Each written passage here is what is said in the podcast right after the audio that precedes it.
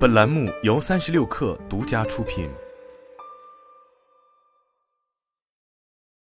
本文来自《哈佛商业评论》。大脑监控的时代已经开启，神经技术设备在商业和管理上的应用范围在迅速扩大。全球各地的企业已开始将神经接口集成到手表、耳机、耳塞、安全帽、帽子和 VR 头盔中，用其在工作场所监测疲劳、跟踪注意力、提高生产力、增强安全性、减少压力，并创造一个响应性更强的工作环境。这是一个新的未知领域，对雇主和员工均充满了希望和危险。神经技术设备为雇主提供了提升员工幸福感和生产力的方法，从而创建更健康、更成功的企业。可是，神经技术的进步也会给员工带来重大的隐私问题。他们是否知道哪些大脑数据正在被收集？是否知道雇主会如何使用这些数据？在工作场所安全性或生产力方面获得的任何好处，都可能因失去员工的信任而被抵消。而信任是企业成功的一个基本要素。在信任度高的企业中，员工的生产力更强，精力更旺盛，合作更好，忠诚度也更高；而在信任度低的企业中，员工感到权力被剥夺，变得不再敬业。不敬业的影响很大。据最近的估计，美国的企业每年因此蒙受的损失达四千五百亿至五千五百亿美元。现在尚属早期，但数以万计的员工已经在使用早期的设备，而且科技巨头正在大力投资，用集成在耳机、耳塞和腕带设备中的神经接口取代电脑鼠标和键盘等外围设备。因此，现在是时候开始从实际出发。思考如何最好的与这个开启在我们面前的世界打交道，方式上要周全的考虑员工、雇主和社会的利益。让我们首先评估一下神经技术已在工作场所使用的三种方式：跟踪疲劳、监测注意力和关注点，以及让工作环境适应员工的大脑。二零一九年，SmartCap 的 CEO 蒂姆·埃克特发表了一个大胆的声明，他宣布他公司的旗舰工具 LifeBand 及一种跟踪疲劳的头戴。装有嵌入式脑电图传感器，可以单独佩戴，也可以集成到安全帽或帽子中，将改变美国卡车运输业。LifeBand 收集脑电波数据，并通过 SmartCap 的 Life App 进行处理。该应用程序使用专有算法对佩戴者的疲劳程度进行从一到五的评估。当系统检测到一名员工开始危险的昏昏欲睡时，它会同时向员工和管理者发出预警。全世界采矿、建筑、卡车运输和航空等行业的五千多家企业已使用 SmartCap 来确保员工完全清醒。SmartCap 和类似的脑电图系统可用于各种工作环境，疲劳在这些环境中会对安全产生负面影响。工厂车间、空中交通管制塔、手术室、实验室等等，安全并不是唯一的问题。疲劳还会降低动力、专注力和协调性，它会减慢反应时间，削弱判断力。并损害员工执行哪怕最简单的脑力和体力任务的能力。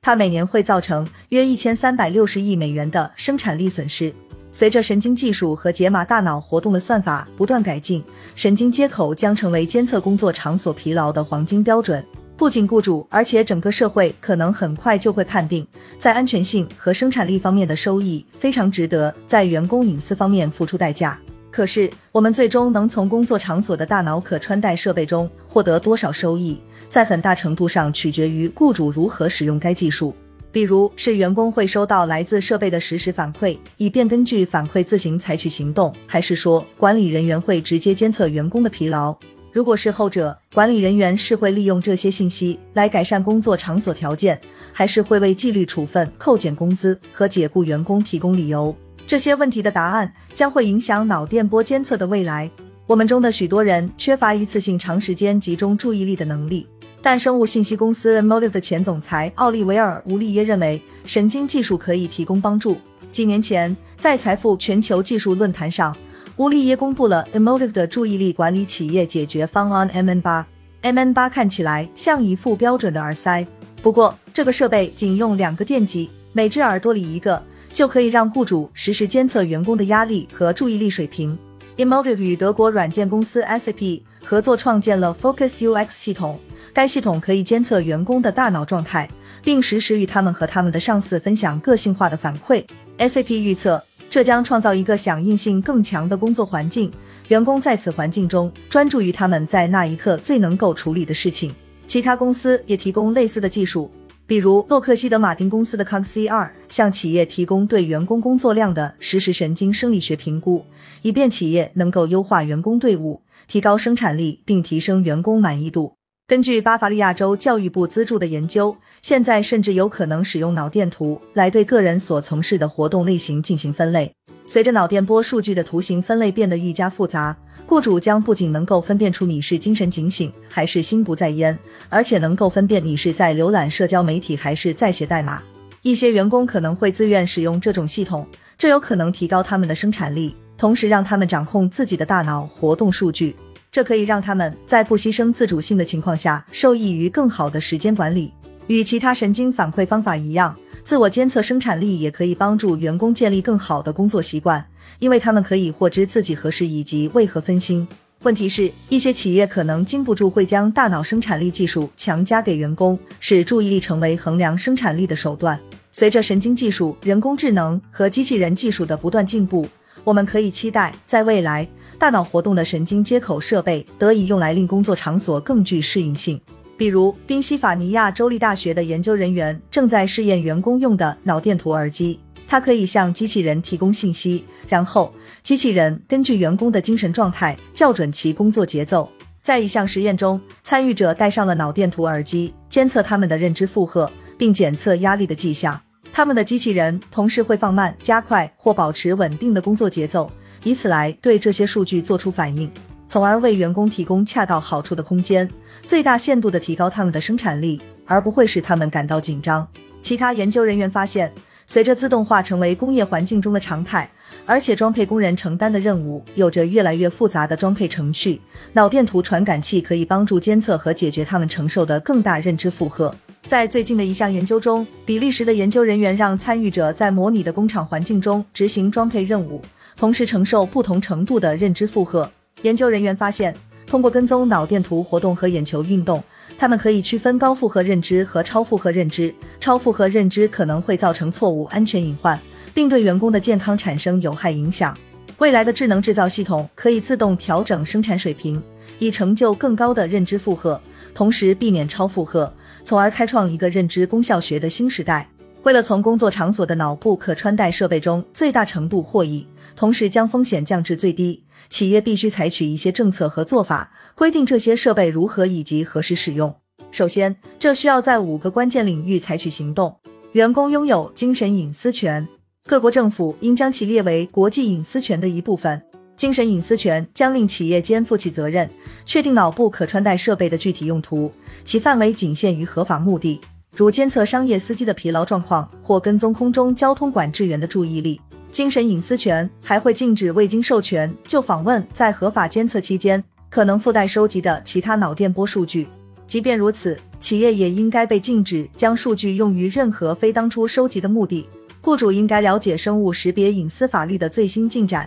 并实施符合其要求的政策。在美国的一些司法管辖区，脑电波数据的收集现在或不久就会受到严格的隐私法律和监管要求的约束。如果不能事先获得书面同意，并向员工提供充分的信息披露，这可能会给雇主带来代价高昂的财务和声誉影响。比如，二零二二年十月，在一起涉及近四点五万人的集体诉讼中，陪审团裁决，北美最大的货运铁路网之一的 BNSF 铁路公司向员工赔偿二点二八亿美元，因为它违反了伊利诺伊州生物识别信息隐私法，收集并储存了指纹数据。鉴于收集大脑生物识别数据具有相关的独特责任风险，计划在工作场所引入神经技术的企业应该仔细考虑美国各州和其他国家颁布的法律，包括欧洲的通用数据保护条例。在合适的时候，雇主应该为员工提供在工作中使用脑部可穿戴设备的机会，以监测他们自己的压力水平、注意力减弱程度或认知负荷增加程度。企业也可以选择向希望提升幸福感的员工提供指导性的冥想和其他神经反馈工具。如果员工选择使用这些工具，企业不应访问或挖掘收集的神经数据，除非员工明确同意将其用于特定目的。对于收集到的任何神经数据，员工必须有权获得一份副本以及由此得出的任何解释。未经同意使用这些工具会构成失信，从而破坏他们原本可以创造的价值。赋予员工审核自己大脑数据的权利，有助于建立信任，并确保只有相关和合法的大脑数据才会被收集。他还对正在收集的数据提供了质检，并为员工提供了质疑无效解释的机会。无论生物识别数据收集的法律或其他法规是否存在，雇主都应该向员工公开他们从脑部可穿戴设备中收集了哪些数据，以及他们打算如何使用这些信息。他们应该具体说明收集大脑数据的目的，以及他们将采取什么行动来回应从中得出的见解。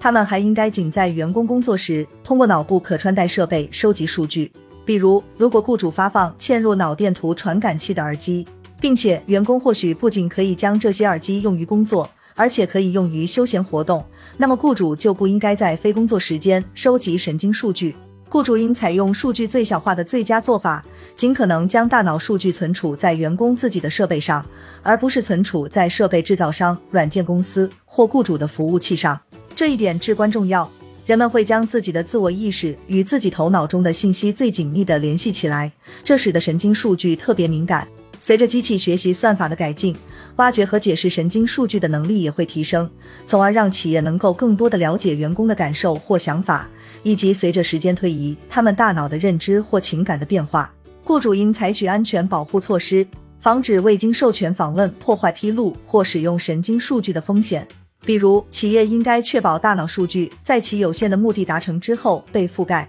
神经接口将越来越多的与现有的外围设备竞争，成为人们与技术互动的主要方式之一，为企业提供有关员工及其幸福感的强有力的新见解，并揭示出令工作场所更安全、更具生产力的方法。为了实现这些好处。雇主必须了解这种技术对精神隐私构成的独特风险，并采取明确的工作场所政策，赋予员工权利，赢得未来员工队伍的信任。